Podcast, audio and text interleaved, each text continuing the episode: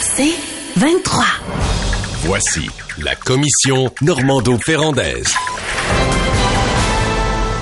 Alors, le premier sujet ce matin, c'est la décision du gouvernement du Québec de s'adresser à la Cour suprême du Canada pour empêcher les demandeurs d'asile d'avoir accès aux services de garde qui sont subventionnés, donc les CPE, les autres services. Euh, Est-ce que c'est une bonne décision ou pas? Luc?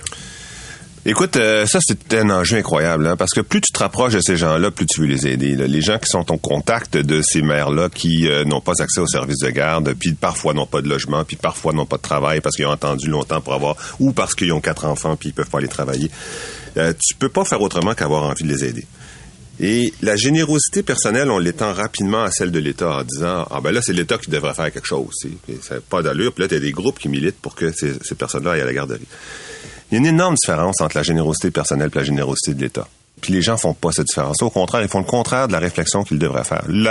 Généralement, les gens disent euh, faudrait que l'État l'État les aide, sans avoir commencé par eux tenter de les aider, bien entendu. Faudrait que l'État fasse quelque chose. Faudrait que l'État fasse quelque chose. Faudrait que l'État fasse quelque chose. Et tous les États qui ont donné sans mesurer ont été obligés de contraindre énormément à un moment donné ou l'autre. Je pense à la Suède euh, qui a reçu euh, des centaines de milliers de Syriens, puis qui a fait exploser son programme d'aide euh, au logement, si bien que c'est un gouvernement droite maintenant qui est au pouvoir à la Suède, d'extrême droite même, avec influence en extrême droite. Là, je te parle pas de l'Italie puis de la Hongrie. là. La Suède a fait ça, l'Allemagne a viré à droite, les États-Unis, Joe Biden, qui est en train d'aider les, qui est en train de revirer sa position sur les migrants.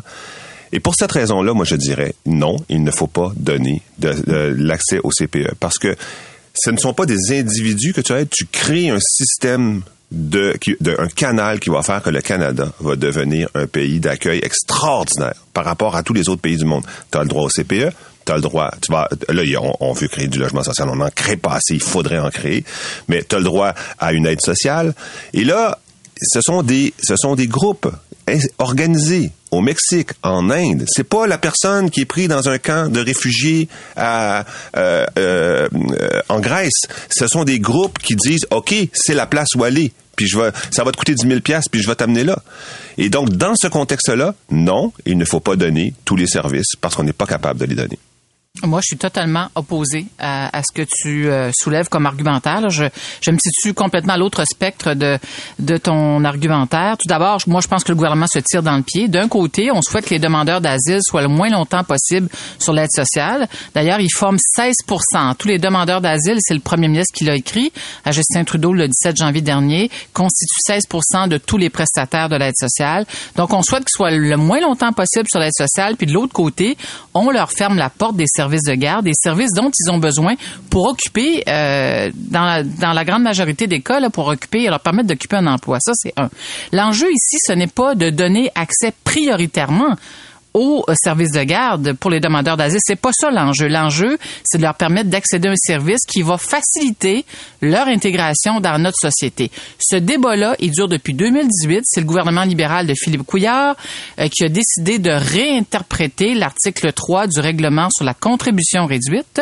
Et le gouvernement est parti de la prémisse, une prémisse qui est qui est teinté de vraiment de, de discrimination. Ils, eux, en 2018 que les demandeurs d'asile ne sont pas ici principalement pour travailler, donc il faut les exclure de l'accès aux services de garde. Le gouvernement du Québec a été débouté en cours à deux reprises, et là, la CAQ persiste et signe euh, sur la base du même argumentaire, puis elle ajoute aussi la pression qu'exercent les demandes de ces demandeurs d'asile sur les services de garde pour saisir la Cour suprême de cet enjeu. Puis non seulement ils veulent saisir la Cour suprême de cet enjeu, mais ils disent euh, on, souhaite que la décision rendue par la Cour d'appel euh, soit euh, ne soit pas effective tant et aussi longtemps que la Cour suprême n'aura pas statué sur le sujet.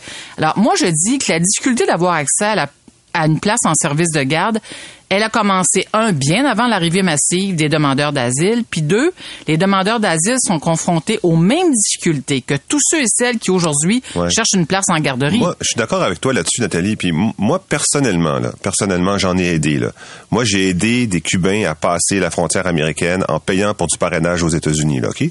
Pas à passer le mur euh, quand la police ne regarde pas, là, de façon officielle, avec un parrain qui les attend aux États-Unis, ok? Moi, j'ai fait ça. Moi, j'aide au quotidien. Puis eh, personnellement, faut aider. Ce que je te dis, c'est qu'on peut pas créer un système qui va faire un corridor d'accueil infi- infini. Il y a 10 000 migrants qui passent la frontière américaine par jour aux États-Unis. Dans ces 10 000-là, ils n'ont pas le droit à l'aide sociale. Ils n'ont pas le droit à des frais de santé minimum. Ils n'ont pas le droit, évidemment, à des frais de garderie. On s'entend. Imagine-toi la pression sur notre système. Ils vont venir jusqu'à temps que le système pète, pète aux frettes. Ce qu'il faut faire, c'est améliorer ces systèmes-là à fond les manettes, OK? Puis, une fois qu'ils vont être améliorés à fond les manettes ou en cours d'amélioration à fond les manettes, ouvrir en fonction de l'amélioration. C'est-à-dire, tu es un réfugié politique, tu travailles, tu as des enfants, tu as un job. Oui, très bien. Mais il va falloir, il faut, il faut avoir des, il faut avoir des, euh, Mais la, la question que tu soulèves, puis je vais entendre euh, Nathalie là-dessus, là, parce que c'est intéressant, vous avez des points de vue à l'opposé, là, mais est-ce que le Canada est pas en train de payer le prix de sa grande ouverture puis de sa grande générosité. Puis là, j'inclus le Québec là-dedans, là, avec les programmes sociaux, puis on pose pas trop de questions. Puis euh, euh, ce matin, euh, le député de Québec solidaire euh, me disait que c'est 72% qui sont considérés comme réfugiés au terme de l'examen de leur demande. Il y en a toujours bien 30% qui ne le sont pas. Ça dépend comment tu le regardes. Mais est-ce que l'image qu'on envoie du Canada, c'est venez, on paye tout? Nathalie? Ben, ben ça, oui, c'est cette image-là que le Canada projette à l'international.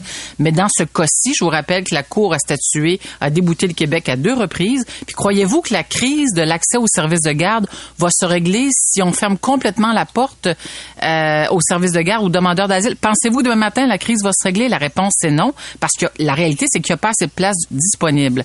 Et deuxièmement, le règlement sur la contribution réduite à son article 3 prévoit expressément la possibilité pour un réfugié de recevoir des services de garde. Là, c'est le gouvernement qui, sur la base d'une décision purement politique, purement arbitraire, a décidé de changer les règles du jeu. Moi, je me dis, écoute, on peut pas dire une chose et son contraire. Euh, on peut pas dire, le premier ministre dit, on est une terre d'accueil. Le premier ministre Legault, en passant, pas juste le premier ministre euh, Trudeau, on est une, terre d'a- une terre d'accueil. On est prêt à accueillir les demandeurs d'asile. Là, c'est trop. Oui, peut-être, effectivement, Québec reçoit 55% des demandeurs d'asile. C'est vrai que c'est beaucoup trop. On souhaiterait partager la facture avec Ottawa. Ottawa dit non.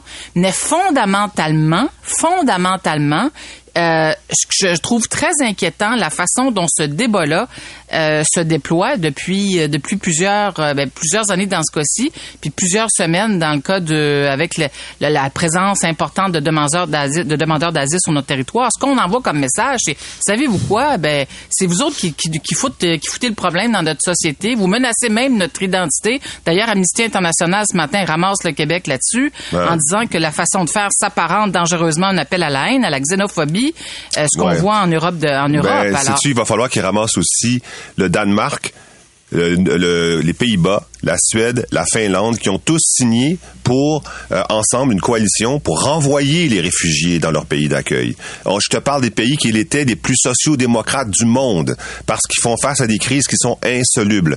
Alors moi, euh, insolvables peut-être, insolubles, ça c'est quelque chose qui se fond dans l'eau, insoluble en tout cas. Je demande aux auditeurs de m'aider. Euh, moi, je te dirais quelque chose. Moi, demain matin, là, regarde, depuis je l'ai déjà fait là à des gens qui disaient faut que vous donniez, faut que vous donniez, faut... correct, je te fais un chèque. Moi, je suis d'accord pour payer 10% plus d'impôts. À 53 d'impôts. J'accepte, moi, j'accepte de monter à 63% d'impôts pour régler ce problème-là. Mais je veux qu'il y ait une adéquation entre les problèmes et les solutions. Je ne veux pas qu'on dise faut donner, faut donner, faut donner, puis à la fin de la semaine, faut couper les impôts. Oui, mais ouais, je- ouais, mais tu vois là, tu tiens exactement le discours qui fait en sorte qu'on stigmatise les demandeurs d'asile, Luc. Et, et c'est ce que déplore Amnesty International. Ils sont 160 000 au Québec, on est 9 millions. Comment 160 000 demandeurs d'asile peuvent menacer l'identité québécoise? Comment 160 000 demandeurs d'asile C'est pas ça qui s'est passé dans les autres pays, en- pe- non, pas- non, mais oui, comment ta question est légitime, mais ce que je veux dire, c'est Oui. que c'est pas ce qui va se produire avec 10 000 nouveaux arrivants par jour aux États-Unis. C'est pas qu'on va rester à 160 000. C'est en ce moment, tu as vu qu'il y a une croissance. On est passé à peu près de 60 000 à 160 000 en quelques Tout années. Et on va passer Tout à à fait. 320 000 et on va passer. Et si tu en compte, à- entre autres, à cause de quoi? Entre, à cause du réchauffement climatique, entre autres.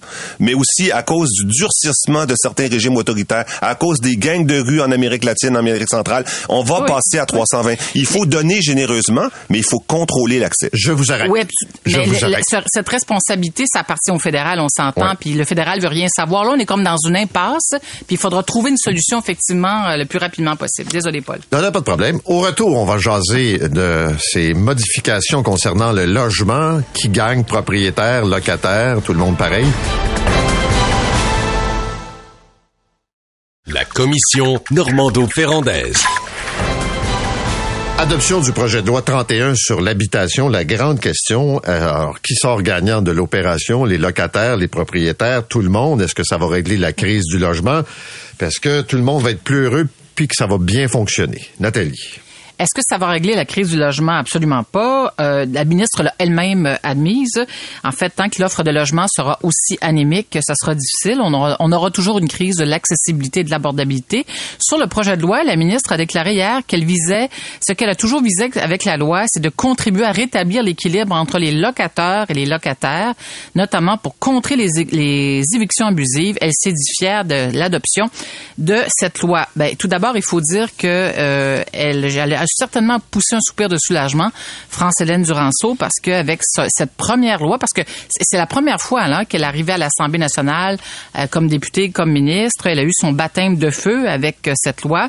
Euh, l'exercice n'a pas été de tout repos, c'est presque un euphémisme de le dire. Elle a composé tout au long du processus du projet de loi avec la pression des groupes qui représentent les locataires et les groupes qui représentent les propriétaires. Elle a fait plusieurs faux pas sur le plan des communications, puis évidemment, tout ça n'a pas aidé à sa cause. Euh, elle a, donné, elle a projeté l'image du ministre qui manque d'empathie pour les locataires et qui a un préjugé favorable pour les propriétaires. Alors, eh, c'est pas le loi qui va régler tout, mais euh, il faut dire qu'elle va donner, oui, plus de pouvoir aux locataires et de nouvelles obligations pour les propriétaires.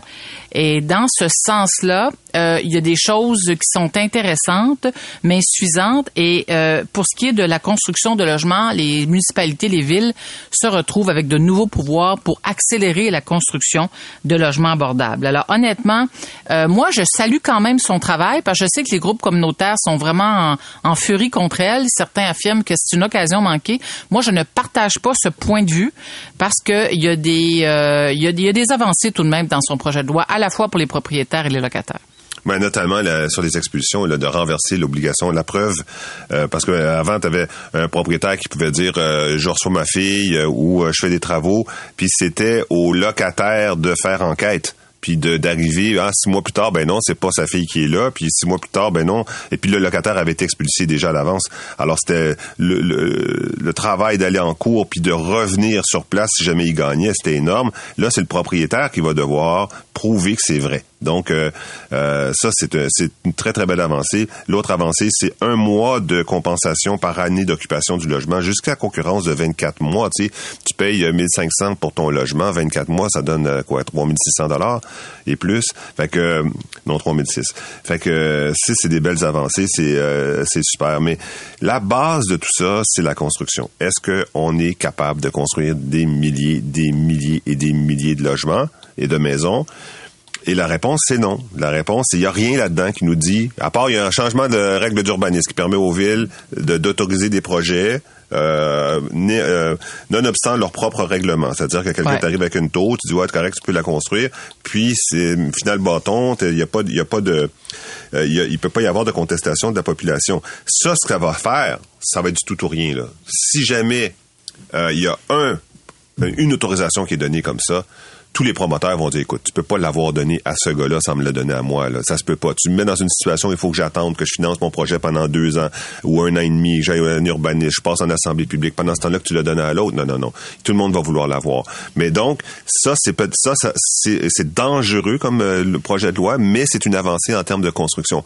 Et moi, j'en vois mais c'est arrêté dans le temps. C'est une période de cinq ans, je pense. Ouais, puis il faut qu'il y ait un taux de, de, de un, un, taux de vacances pour le logement de plus, moins de trois puis des choses comme ça, il y a des conditions.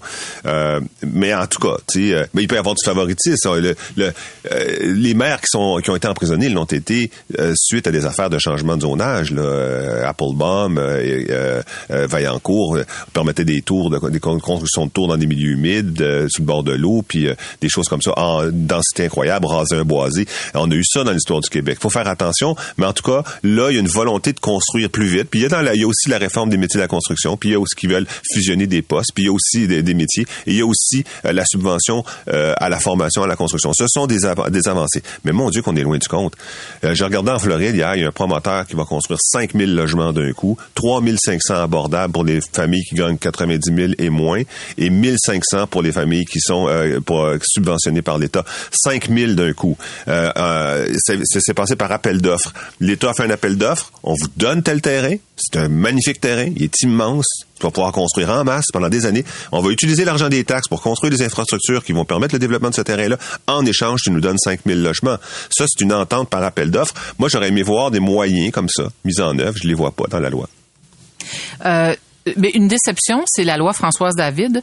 Euh, Dans les, la colonne des, euh, des déceptions, là, la loi Françoise David qui permet à des personnes de 70 ans et plus qui ont faible revenu, qui sont dans leur logement depuis plus de, de 10 ans, de ne pas être évincés. Là, on souhaitait élargir la portée de cette loi. La ministre a refusé. Ça, c'est vraiment pour moi une très grande déception. Là, le budget sera déposé le 12 mars, le 12 mars prochain. Est-ce que, est-ce qu'au Québec, est-ce que le ministre des Finances va annoncer des mesures pour relancer la construction résidentielle? Je sais pas, je dis ça comme ça, je suis pas dans le secret des dieux, pas du tout, mais ça, je sais pas s'il sera tenté, euh, ce qu'il sera tenté de le faire malgré le peu de marge de manœuvre dont il dispose. Il a dit que ça sera un budget difficile, euh, parce que tant aussi longtemps que les taux d'intérêt vont demeurer euh, euh, comme ils sont, oubliez ça, la construction. Là. Et puis l'autre chose qui ne change pas pour les propriétaires, ben c'est le fait de composer avec une hypothèque qui continue d'augmenter, puis des frais de rénovation qui euh, qui n'arrivent pas à être comblés par l'augmentation du coût du loyer. C'est sûr qu'un propriétaire a la responsabilité d'amortir ses coûts, l'achat de son immeuble, les rénovations sur un nombre X d'années. Mais là, il y a bien des petits propriétaires, parce que je spécifie les petits propriétaires qui n'y arrivent pas, comme Sylvain ce matin écrivait et dit, moi, quand j'ai un locataire qui quitte, là, j'ai entre 1000, euh, 1500 et 2000 dollars à investir pour rénover, par exemple, une salle de bain. Euh, euh, mais il dit, cet argent-là, là, je peux pas le récupérer à court terme. Je peux pas augmenter mon loyer de, de 150, 200 dollars.